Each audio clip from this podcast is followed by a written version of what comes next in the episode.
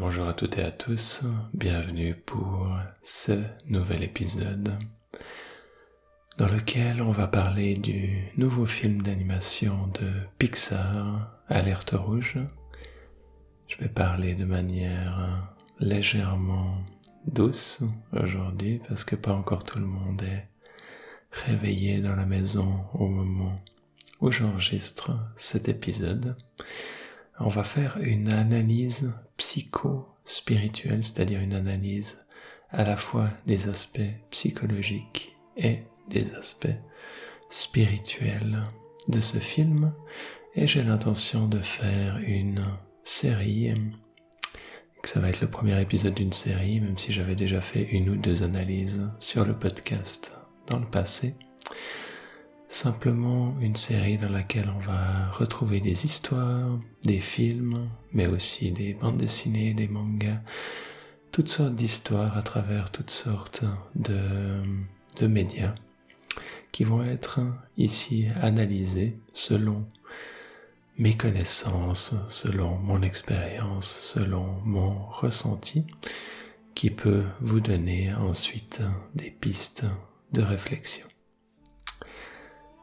Du coup, ce film, Alerte Rouge, est assez récent. Il est sorti cette année en 2022. Et il raconte l'histoire d'une adolescente au début de sa puberté Mei Ling, aussi surnommée dans le film Mei Mei, aux origines chinoises. Et cette adolescente, quand elle va avoir certaines émotions qui vont arriver, certaines émotions fortes, elle va se transformer soudainement en un panda roux géant et elle apprend par la suite que c'est quelque chose qu'il y a dans toutes les femmes de sa famille, que à la base c'était une de ses ancêtres qui avait prié pour euh, que les esprits des pandas géants la protègent et protègent son village. Et ensuite, petit à petit, c'était devenu comme une malédiction ou comme quelque chose qui était pas adapté euh, à la société. Du coup, elle se retrouve avec ce, ce conflit et cette euh, volonté de vouloir cacher ce panda roux et donc symboliquement de vouloir cacher ses émotions, de vouloir cacher. Euh, il y a aussi un, lien donc avec la, puberté, un parallèle qui peut être fait avec euh, l'adolescence et tout le flot d'hormones et d'émotions qui est réveillé à ce moment-là. En plus, dans cette histoire, on a aussi quelque chose d'intéressant dans cette euh, lignée de femmes. C'est une lignée où il va y avoir une sorte de trauma générationnel qui est transmise de la grand-mère à la mère, à la, euh, à notre héroïne, Mei. Il va y avoir comme ça un climat de, surveillance, de la, de la mère envers sa fille et de la grand-mère envers la mère qui va être très très fort et qui va pousser euh, la fille chaque fois à devenir, à vouloir répondre aux exigences de sa mère pour vouloir, pour pouvoir comme ça être accepté, euh, se sentir approuvé, se sentir valorisé. Du coup, ça, ça va être un des éléments du film, ce côté très contrôlant très protecteur de, de la mère. On la voit à différentes reprises où elle va espionner sa, sa fille à l'école, à d'autres moments où elle a beaucoup de difficultés à laisser de la place au, à ce qui intéresse vraiment sa fille, notamment quand euh, dans le film on voit ces, ce, euh, qu'il y a un groupe de boys band, un groupe de garçons qui fait de la musique, qui chante et euh, qui a directement beaucoup de critiques, aussi beaucoup de critiques de la maman envers les, les copines de sa fille, euh, qui sont aussi des, traits de, des traits de caractère qui vont souvent être euh, présents dans ce type de personnalité. Tout ça va être bien sûr lié autour d'un trauma, trauma de pas être assez bien qui, on peut le voir comme un trauma générationnel, c'est-à-dire un trauma qui va être transmis de génération en génération, et dans ce cas-là, de mère en fille, donc sur une lignée féminine, symbolisée en même temps par ce pandarou qui lui peut prendre une qui lui peut prendre une forme une forme sauvage et aussi toute cette tout ce problème de vouloir contrôler ses émotions au point de les refouler complètement. Et donc on a les deux côtés de ce Pandaro qui sortent assez rapidement. Ça va être euh, d'abord l'aspect est-ce qu'il va pouvoir être accepté comme il est. Hein, bien sûr, là on a vraiment l'aspect d'une bête, hein, d'un animal sauvage. Et donc, euh, du coup, la, première réaction par rapport à ça, c'est la mère qui est complètement, complètement paniquée, qui montre aussi que, vu qu'elle a un trauma, elle n'arrive pas à gérer la situation et se demande euh, qu'est-ce qui va pouvoir être fait, n'arrive pas à accepter cette part de sa fille, simplement parce qu'elle n'arrive pas à accepter cette part en elle-même, comme c'est aussi montré dans la suite du film. Et euh, l'héroïne, a la chance d'avoir ses camarades de classe, ses copines, qui vont accepter cette part d'elle. Bien sûr, on est ici dans un film, euh, dans un film Disney. Les choses peuvent être des fois présentées d'une manière un peu, un peu simpliste et des fois même un peu, un peu naïve. Euh, pourtant, les aspects sont très bien euh, mis en avant et très très intéressants. On va aussi avoir le côté sombre de ce panda qui va sortir à différents moments où euh, Mei va devenir agressive, spécialement à un moment donné dans une fête, où elle va agresser un des,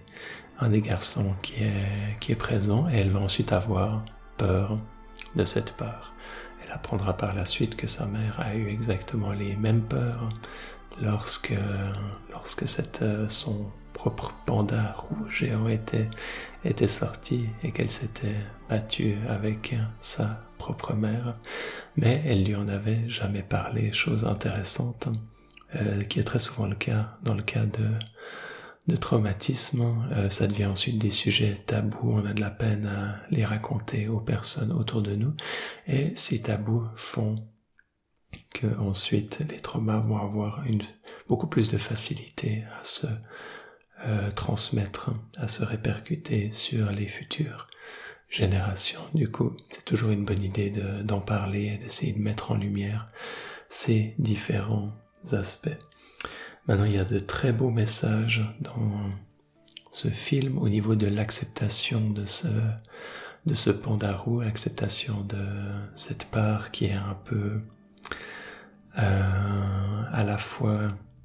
qui va créer des problèmes, mais aussi qui va avoir euh, faire rire, qui va être joyeuse, qui va vouloir faire la fête et euh, montrer certains des aspects un peu plus turbulent de, l'adolescence. Et ça, on a un très beau discours du père qui a un rôle un peu plus en retrait dans le reste du film, mais qui euh, comprend ce qui est en train de se passer dans, entre la fille, la mère et la grand-mère et peut avoir cette, euh, cette voix extérieure vu qu'il n'a pas ce trauma euh, à l'intérieur de lui, peut avoir une compréhension plus posée et amener ce message de sagesse à travers, euh, ses, paroles, son discours à sa fille. C'est un des très beaux, très beaux moments du, du film. Et euh, il va y avoir aussi tout un aspect chamanique, tout un culte lié aux ancêtres qui va être ici lié à la, aux traditions, euh, traditions chinoises, euh, donc c'est une famille qui est immigrée au Canada mais qui garde un temple, un temple chinois dans une partie de la ville qui semble être une sorte de Chinatown. Et on voit euh, cet aspect qui est, mis en avant et notamment euh, le lien qui est fait par rapport au culte d'une ancêtre qui avait justement prié vers les, vers les pandarous. Ensuite, le côté euh, intéressant que j'ai trouvé par rapport à cet aspect des, des, rituels. Donc il y a un rituel qui doit être fait au moment de la lune rouge pour justement pouvoir sceller définitivement, comme dans chacune des femmes des générations précédentes, dont la mère et la grand-mère et les tantes, pouvoir sceller ce pandarou et pouvoir ainsi plus avoir de, problèmes avec cette, euh, avec ces, avec ces émotions qui bien sûr est une, une solution qui est pas très harmonieuse d'un point de vue émotionnel ou spirituel, qui est une, une attitude de refoulement et pas une attitude de guérison et d'intégration. Du coup, je vais revenir sur ce problème euh, par la suite. Euh, mais un des aspects intéressants qui se passe au moment du rituel, c'est le, le chaman lui-même qui va prendre euh, au moment où il y a les chants traditionnels qui sont faits, qui va dire c'est quelque chose comme en fait c'est pas pas important que ce soit ces chants traditionnels, moi j'aime bien que ce soit euh, euh, puis je sais plus, il donne le nom d'un chanteur. Il dit le seul truc qui est important, c'est que ça vienne du cœur et ils font le parallèle à la fin où c'est le, groupe de boys band qui va chanter et qui va permettre l'accomplissement du, dernier rituel. J'ai bien aimé euh, cet aspect-là. On voit que certains aspects du rituel sont toujours respectés à la fin, mais on voit que d'autres, euh, c'est pas forcément important de les suivre, mais c'est important de comprendre les principes qui sont derrière et de pouvoir les, on peut ensuite les, les respecter d'une autre, euh, d'une autre manière. Et j'ai eu beaucoup de profs qui étaient très à cheval sur les rituels et ça, ça m'a des fois intéressé, mais j'ai eu aussi un autre prof euh, qui était de ce, de ce même, de ce même point de vue, de cette même perspective, qu'on pouvait euh, ensuite s'approprier les rituels et pouvoir les transmettre euh, à sa manière, et que certaines des, séquences n'étaient pas forcément toujours aussi importantes que ça. Maintenant, je pense qu'une des grandes forces des rituels, pour continuer dans la parenthèse là-dessus, amener ce côté, euh, ce côté spirituel, ce côté d'initiation, va être dans le fait que la répétition va entraîner ce pattern à l'intérieur de nous, le développer, le fait qu'on fasse tout le temps les mêmes actions dans un certain ordre, va, va développer une sorte de force intérieure qui va ensuite pouvoir être transmise à d'autres personnes qui vont apprendre ce rituel. Je pense que ce côté initiatique va être euh, euh, très important et pas être forcément à négliger. Mais ça ne veut pas dire non plus qu'il ne peut pas y avoir une certaine créativité qui peut s'installer à certains moments dans sa propre manière d'approcher certains rituel. Du coup, il y a des avantages dans l'apprentissage, il y a des avantages dans l'initiation, il y a des avantages de répéter les mêmes choses et les mêmes actions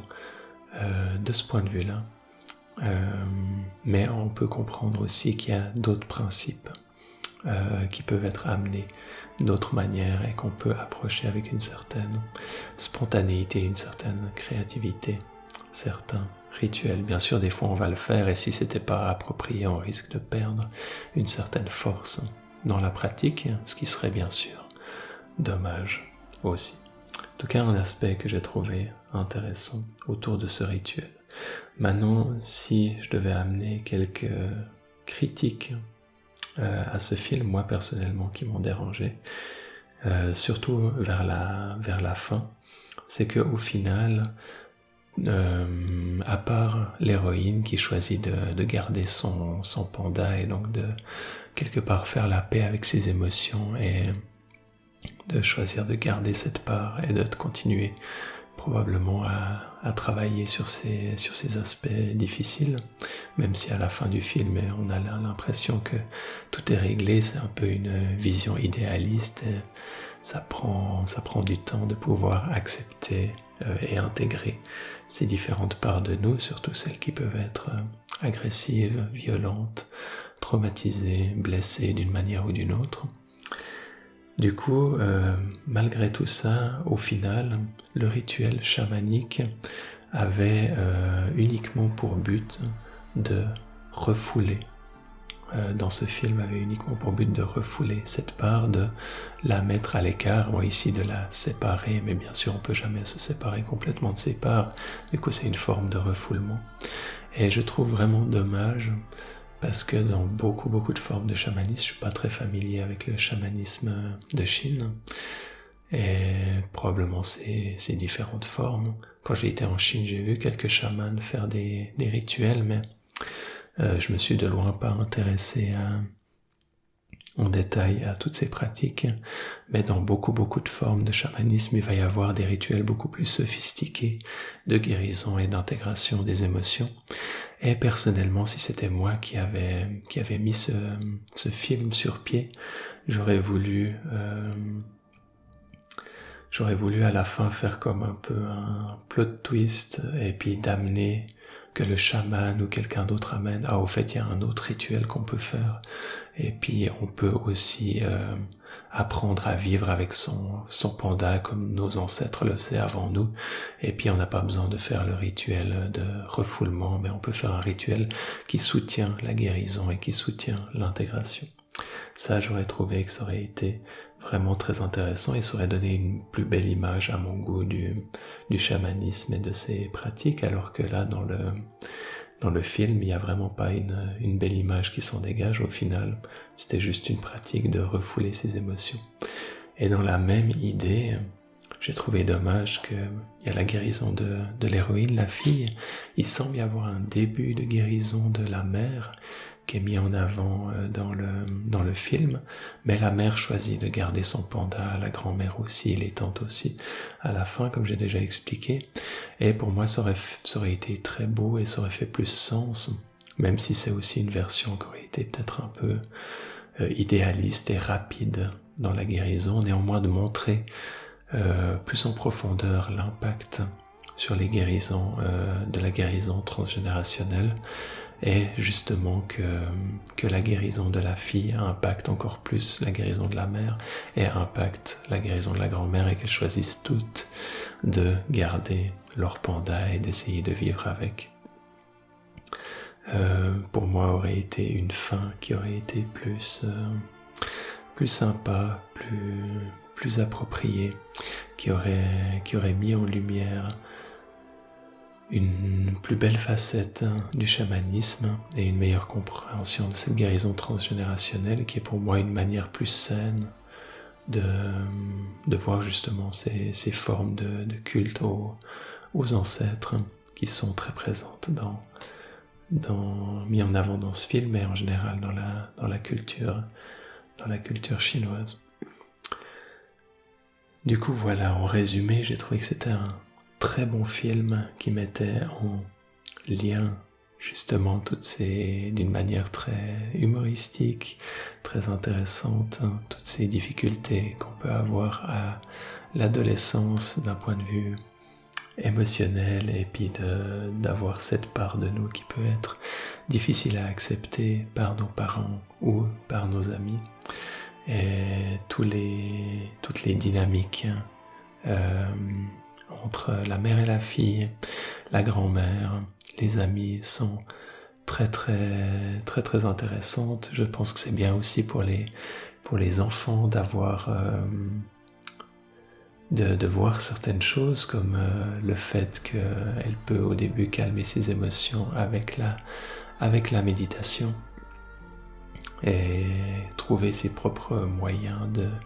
de s'apaiser quand elle est en mode pandarou et d'apprendre à gérer ça, euh, ça j'ai trouvé que c'était très intéressant comme euh, comme euh, comme c'était fait avec ces ces points, ces critiques euh, que je pense pourraient enrichir le film ou mettre une une action plus harmonieuse au niveau du du chamanisme et des rituels de guérison et aussi de la guérison générationnelle, transgénérationnelle. Voilà pour ce que j'avais à dire par rapport à ce film, alerte rouge. Si vous avez des retours, vous pouvez toujours me les envoyer par email à vivre à sa juste place at gmail.com. Et d'ici là, en attendant un autre épisode, je vous souhaite une toute belle journée. Au revoir.